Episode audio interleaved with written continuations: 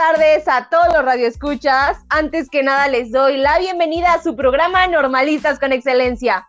Segunda temporada Educando en tiempos de pandemia. Y el día de hoy tenemos con nosotros a un invitado egresado de la licenciatura en Educación Primaria del VINE, quien también es licenciado en Educación Media Español por parte de la Normal Superior del Estado de Puebla y además tiene una maestría en Ciencias de la Educación. El maestro se ha desempeñado laboralmente como docente de la licenciatura en educación primaria, como asesor de titulación y docente de la metodología de trabajo en escuelas multigrado en el BINE. Actualmente también enseña a niños de nivel primaria y es secretario de la delegación del CENTE desde el 2019. Si hablamos de su experiencia profesional, el maestro cuenta con 25 años de experiencia en el nivel de educación básica y 15 en el nivel superior, pero su logro más actual es haber obtenido el primer lugar en la promoción horizontal del Grupo 2 a nivel estatal. Con ustedes el maestro Víctor Manuel Ortega Sevilla.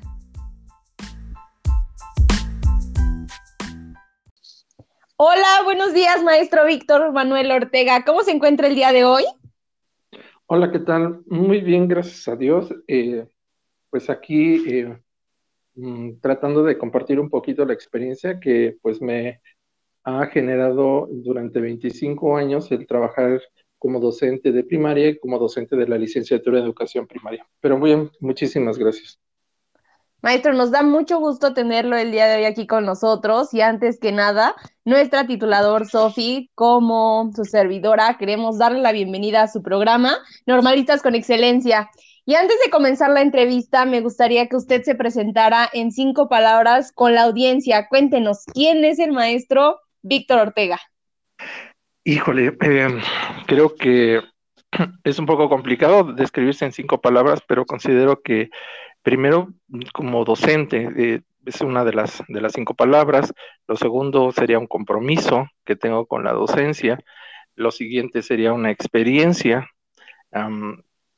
Lo siguiente sería eh, amor hacia el trabajo y la última palabra, un poco complicada, pero sería eh, la vocación que, uno va desarrollando a través del tiempo. Entonces, creo que esas serían las, las palabras que me definen a mí como docente.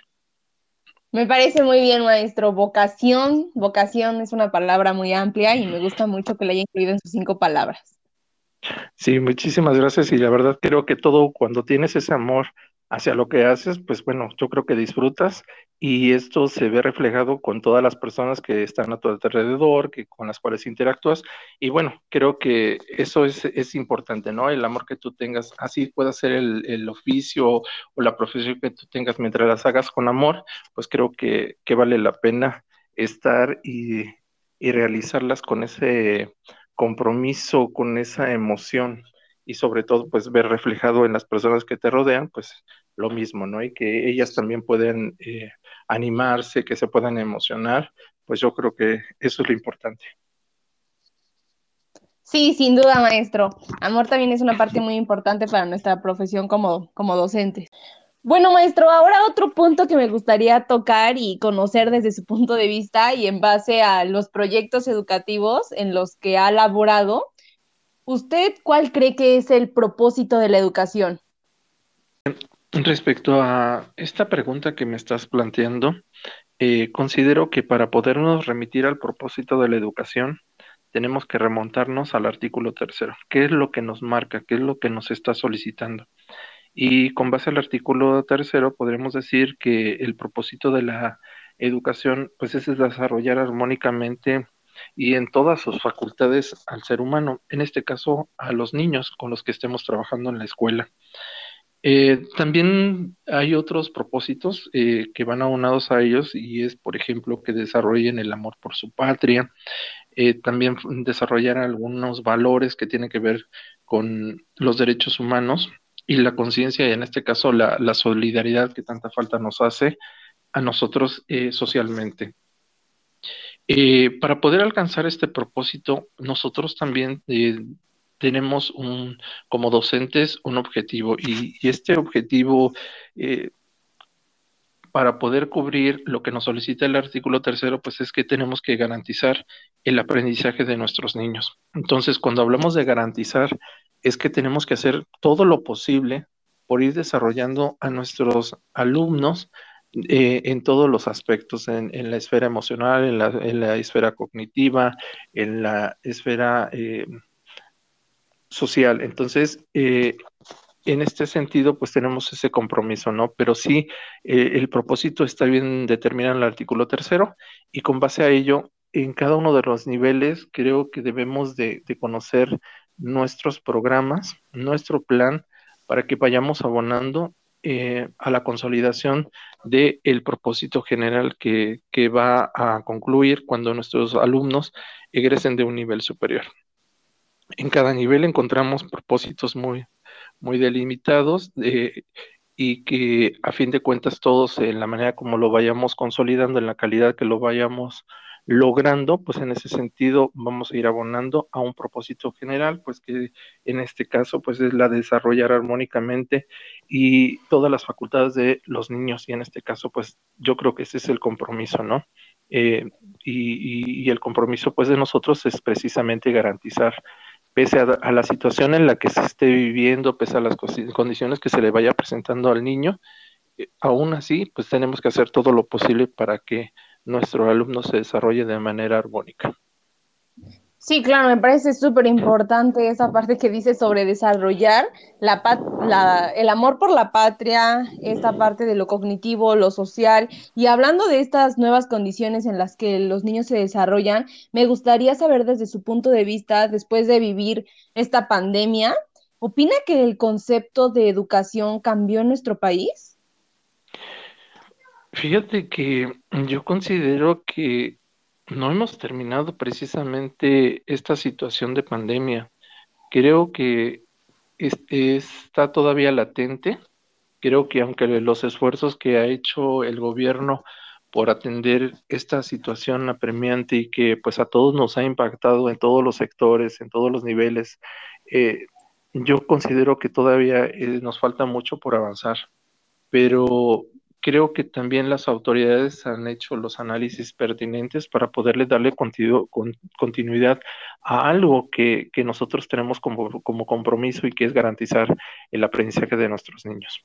Considero que tanto el, el propósito como el objetivo que nosotros tenemos respecto a la educación van a seguir permeando pese a las circunstancias que se presenten. Ahorita se nos presenta una, una pandemia que nos ha exigido a todos ponernos las pilas y, buscar la mejor manera de interactuar, de seguir eh, cumpliendo con este objetivo que es la de garantizar. Entonces, en este sentido, conforme lo que se nos vaya presentando, los maestros tenemos que ir resolviendo. Si bien es cierto que no estábamos preparados para una pandemia y si bien es cierto que muchos docentes no teníamos la, preparación, no teníamos las capacidades o las habilidades para poderlas enfrentar y, hacer un trabajo ahora diferente, porque realmente el trabajo que se hacía de manera presencial fue muy diferente al que iniciamos después de cuando en, si no me recuerdo fue en marzo de 2020, donde todos suspendimos actividades y salimos de las escuelas, en donde ahora se nos presentaba una nueva realidad que debemos de atender, porque a fin de cuentas nuestros niños tienen que seguir aprendiendo. Yo considero que tanto los propósitos como los objetivos se siguen manteniendo, siguen permeando. Lo que ha cambiado, pues en este caso, es la manera como nosotros acercamos al niño al conocimiento.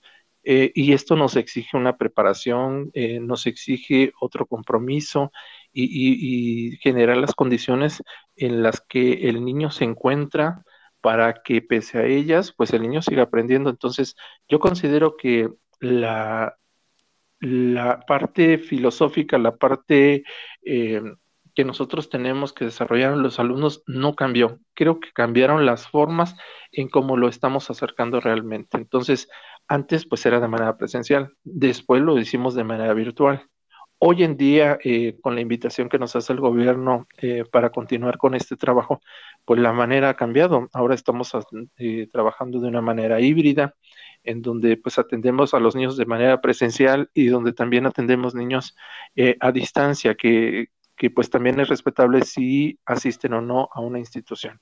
Entonces creo que lo que va cambiando son las formas en cómo vamos acercando al niño a su aprendizaje. Entonces creo que en este sentido pues los maestros somos camaleónicos, creo que eh, somos competentes aparte de resilientes, ¿no? Porque pese a toda la situación, pues nosotros tenemos que salir adelante y pues debemos de continuar con una responsabilidad, con una función para la cual pues creo que, que fuimos formados y que es la de precisamente desarrollar todas las, las competencias, desarrollar de manera armónica a nuestro niño. Entonces, en este sentido, considero que la pandemia la pandemia eh, continúe mientras no existan las condiciones de un, un regreso al 100%, pues lo que vamos a seguir eh, haciendo los docentes es buscar eh, cómo acercar el conocimiento a nuestros alumnos en las condiciones que se encuentren. Sí, maestro, me parece muy fuerte esto que dice, cómo no ha terminado la pandemia. Coincido totalmente, creo que nos seguimos adaptando. Y también me parece muy interesante la palabra que utiliza para describirnos, porque camaleónicos, sí, tal cual, o sea, pasamos eh, cambiando las formas de acercamiento, así como usted nos, nos comenta, de presencial a virtual, luego híbrido. Ahora, maestro, tomando como, como factor principal la pandemia, ¿usted cree que los proyectos em, educativos eh, se transformaron? Sí, te lo comentaba hace rato. Creo que, tanto transformar el, eh, la parte teórica, las intenciones, los propósitos y los objetivos de la educación, considero que estos no se ven afectados.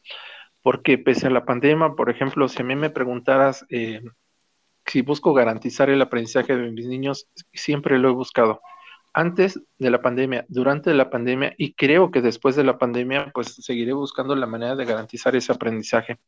Y creo que en este sentido todos los proyectos em, continuarán eh, en, bajo la misma dinámica.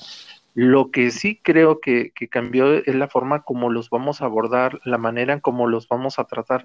Creo que en este sentido eh, creo que es lo que ha ido transformando los proyectos. Em, antes, por ejemplo, utilizábamos, por ejemplo, eh, las TIC como un recurso, como un apoyo para poder eh, acercar al niño al aprendizaje. Pero hoy en día la parte de las TIC se vuelven algo más relevante, eh, porque ahora pues utilizamos todas las cuestiones tecnológicas para podernos apoyar y poder mantener un contacto con nuestros alumnos, llámese un dispositivo, que en este caso puede ser un celular, puede ser una laptop, etcétera, y, buscar eh, em, que el alumno a través de actividades que él tenga que desarrollar, pues pueda aprender, pero pues siempre a distancia. Entonces, creo y considero que lo que nuestro propósito, que en este caso va a ser que nuestros alumnos aprendan, siempre va a permear. La manera como yo lo voy a hacer, en la manera como yo lo voy a desarrollar, en la manera como yo lo voy a llevar al niño, pues ahora tendrá que ser a distancia y precisamente tendría que buscar los recursos para que mi alumno pueda seguir aprendiendo. Entonces, considero que algunas cosas van a permear en su parte filosófica, epistémica, pero en la parte práctica, pues yo creo que es donde nosotros tenemos que buscar las herramientas necesarias para que nuestro alumno pueda aprender. Y maestro, por el lado de los proyectos educativos deportivos, ¿usted piensa que también se siguen transformando o se innovaron? Mm, fíjate que yo creo que, se están innovando. Considero desde mi punto de vista que estos proyectos mm, también sufren una modificación. Si bien es cierto que, por ejemplo, dentro de la, la currícula de educación primaria, que es donde también laboro, aparte de normales, pero voy a hablar un poquito más de primaria, está considerada la parte de educación física, en donde pues precisamente ve una interacción directa con el profesor para realizar las actividades. Considero que a través de este tiempo de aislamiento, así como nosotros los docentes frente al grupo buscamos algunos mecanismos para que nuestros alumnos pudieran realizar las actividades, también considero que la parte de, de, esta asignatura y los compañeros maestros de educación física, pues también buscaron algunas alternativas para seguir realizando el trabajo. Hoy sabemos eh, eh, actualmente un poco de, esta pandemia y sabemos que debemos de, contar con un sistema inmunológico muy bueno para poder resistir el embate de esta enfermedad cuando somos contagiados. para poder tener un sistema inmunológico muy bien, yo creo que hay dos acciones que debemos de tener en cuenta. La primera, que tiene que ver con una buena alimentación. Y creo que esto es vital y creo que todos debemos de estar conscientes, ¿no? La alimentación creo que es elemental para poder eh, tener un sistema inmunológico eh, muy bien. Pero la otra parte mm, considero que tiene que ver con la actividad física. Entonces, cuando nosotros somos eh, sacados de la, parte presencial y, estamos resguardados en casa, creo que la actividad física se fue hacia abajo, está muy limitada es más, creo que toda la, o la gran mayoría, tanto de docentes como alumnos, empezamos a presentar problemas de sobrepeso, ¿no? Y eso se debe precisamente a la poca actividad física que podríamos tener.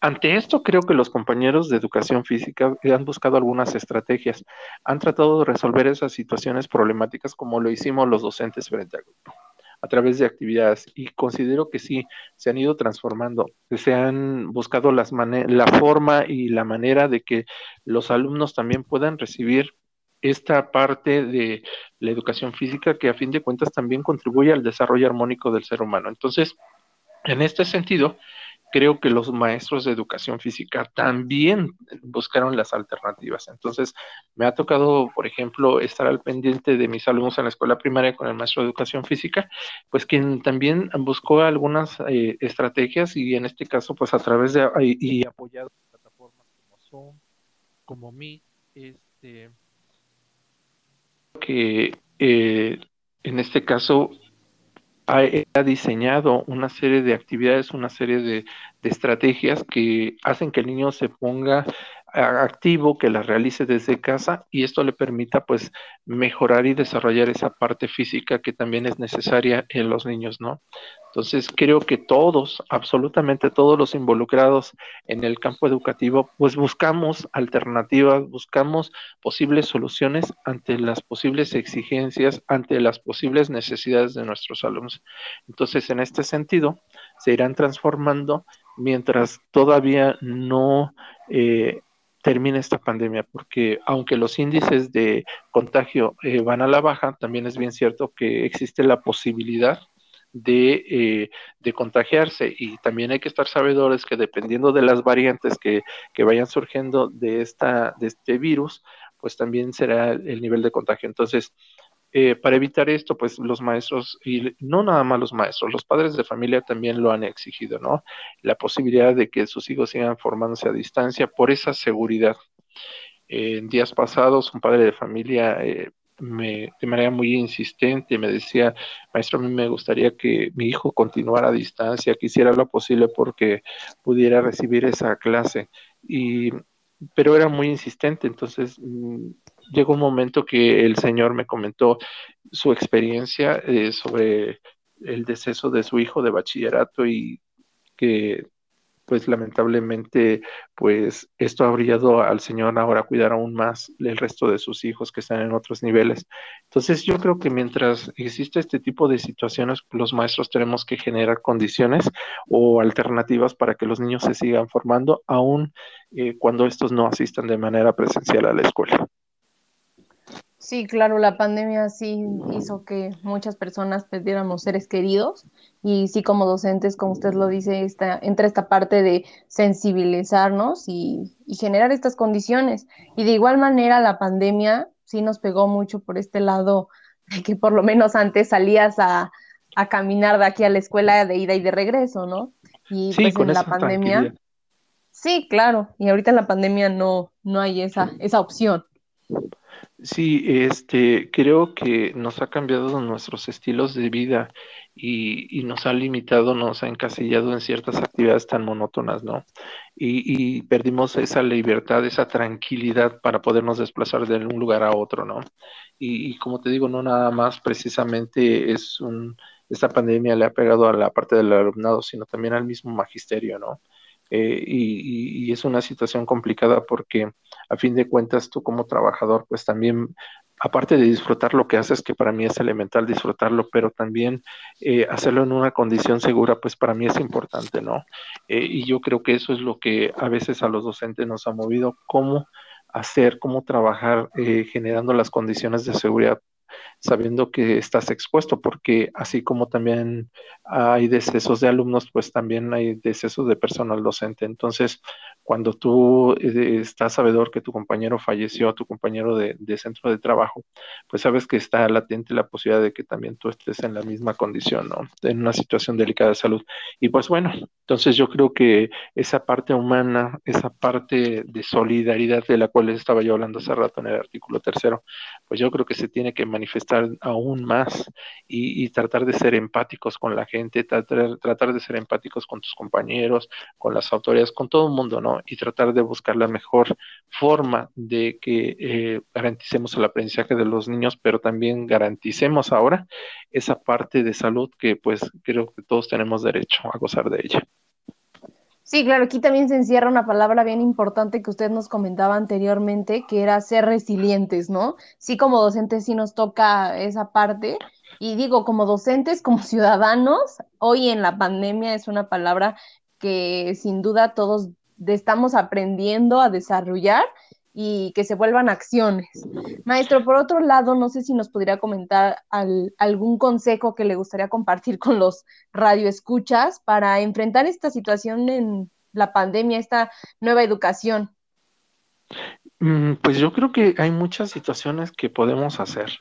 Eh, quiero comentarte que pues también algunos días pasados, meses, también tuve un problema de contagio. Eh, mi situación fue, muy, muy complicada.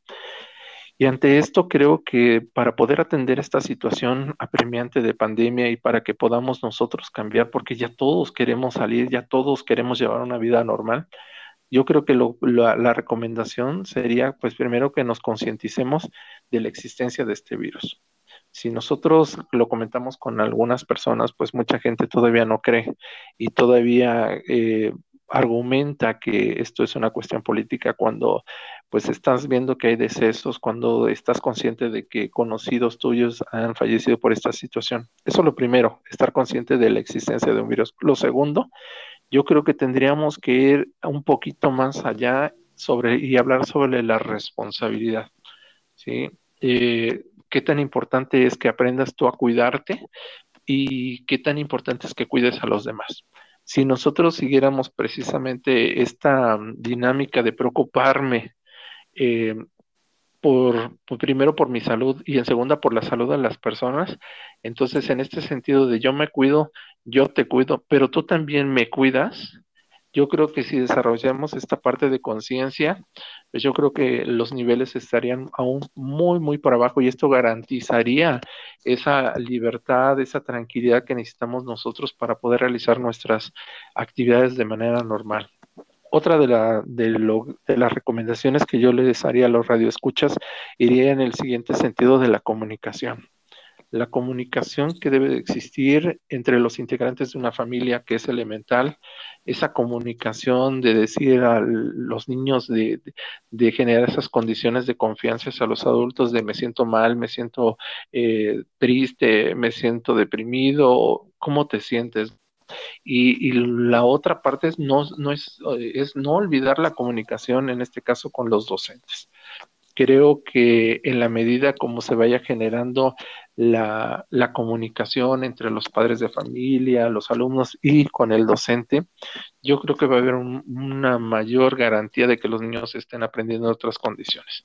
Entonces, yo creo que, esas serían las, las recomendaciones, la comunicación eh, en todo momento y pues esto te va a, a dar otra perspectiva yo creo que más seguridad, mucho más tranquilidad, pues de poder ir mejorando la situación o tu entorno, ¿no? Entonces creo que en este sentido irían un poco más, más mis recomendaciones y pues eh, ah, yo creo que también pues aplicarnos, ¿no? Eh, si no tienes la necesidad de salir, si no tienes algo que hacer en la calle, pues evita, ¿no? Porque yo siempre lo hablo con mis niños, lo hablo con los jóvenes en la normal. Eh, le digo, a lo mejor tú te vas a contagiar y pues a lo mejor nada más vas a tener una pequeña gripita, ¿no? Pero necesitas pensar en esas personas con tus papás que son adultos, con tus abuelos que aparte de ser adultos tienen alguna comorbilidad, ¿no? y que sabemos que el virus ante esto pues es más agresivo. Entonces, siempre pensar un poquito. Yo creo que no debemos de ser egoístas, no debemos de pensar solamente en nosotros, sino pensar en todas las personas que están a nuestro alrededor. Y creo que en este sentido iría más mis pequeñas recomendaciones. Me gusta ser conscientes, responsables, pero sobre todo no perder la comunicación a pesar de la distancia. Maestro, agradecemos mucho ese consejo tan enriquecedor. Eh, estoy segura que los radioescuchas les será de mucha utilidad. Ahora pasaremos a la sección de reflexión, así que Sofi, ¿serías tan amable de platicarnos las ideas más importantes que hoy se comentaron, por favor?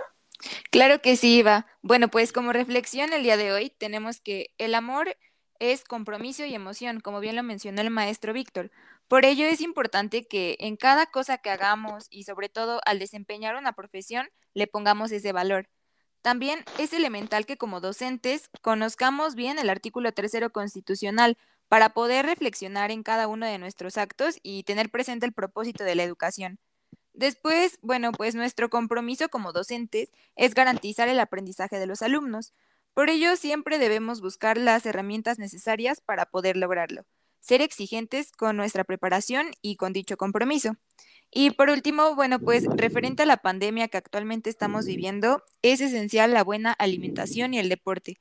Debemos ser conscientes y responsables y tomar en cuenta la comunicación porque pues es muy necesaria tanto familiarmente como escolarmente, ya que si comunicamos, si tenemos algún malestar, entre alumnos, docentes y padres de familia, pues así se pueden evitar muchos contagios. Sofi, te agradezco mucho por todas esas ideas que nos comentas. Radio Escucha, recordemos que este programa no solo tiene la intención de enaltecer la noble profesión docente, sino también de crear un, un, espacio de reflexión. Y los invito a dejarnos sus reflexiones en los comentarios de nuestras redes sociales de Instagram y Facebook donde nos encuentran como normalistas con excelencia. Querido maestro Víctor, pues tristemente hemos llegado al final de esta entrevista, pero antes nos gustaría hacerle entrega de un reconocimiento por su enriquecedora participación, así que haré lectura del reconocimiento.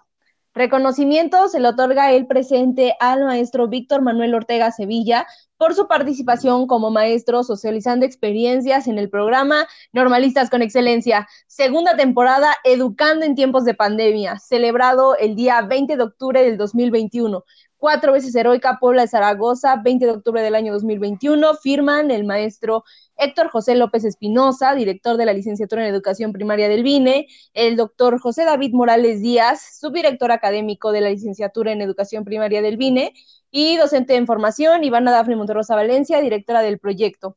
Maestro, pues agradecemos mucho su presencia el día de hoy y sobre todo habernos regalado un poquito de esta entrevista. No sé si le gustaría agregar algo para despedirse. Claro, pues agradecer la invitación antes que nada desde el maestro Héctor, el director de la licenciatura en educación primaria, el doctor David eh, Morales Díaz, quien es el subdirector académico de la misma licenciatura, a ustedes por la atención que tuvieron para conmigo, eh, agradecerles la invitación y el poder compartir un poquito de la experiencia y que creo que de alguna u otra manera a todos nos sirve, tanto a ustedes porque de alguna u otra manera están en un proceso formativo como nosotros que ya estamos en un campo laboral. Y verdaderamente creo que esta entrevista en lo personal me ha hecho reflexionar un poquito más la situación que estamos viviendo, recapitular un poco más en este caso, pues mi, mi, compromiso y mi función docente. Y bueno, mientras Dios lo permita y puedas yo continuar como docente de primaria y como docente normalista, pues estoy para servirles. De verdad, muchísimas gracias por la invitación. Agradezco la consideración eh, para poder eh, participar en este proyecto, que es muy provechoso. Y bueno, el, el, el tener experiencias de otros compañeros, pues es muy enriquecedor. Entonces, agradezco de corazón esta invitación y pues bueno. Eh, de verdad, créeme que las experiencias son con toda la humildad y espero que les pueda servir a todas aquellas personas que nos escuchan para poder tomar algunas decisiones. No, maestro, pues nosotros estamos muy agradecidos de que nos haya tomado esta entrevista, que nos haya platicado un poquito, bueno, un poquito de su tan amplia experiencia y este y pues lo esperamos en otra ocasión, maestro. Que tenga una bonita tarde, Sofi, tú también que tengas una bonita tarde y hasta la próxima. Gracias, un placer compartir espacio con ustedes. Hasta luego. Hasta luego, muchísimas gracias.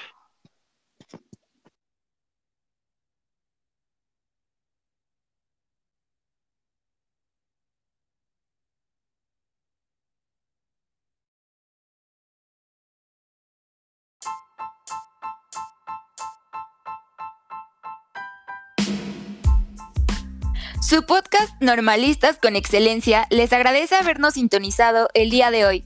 Recuerden seguirnos en nuestras redes sociales de Instagram y Facebook. Y no olviden que tienen una cita aquí con nosotros el próximo 27 de octubre. Hasta la próxima.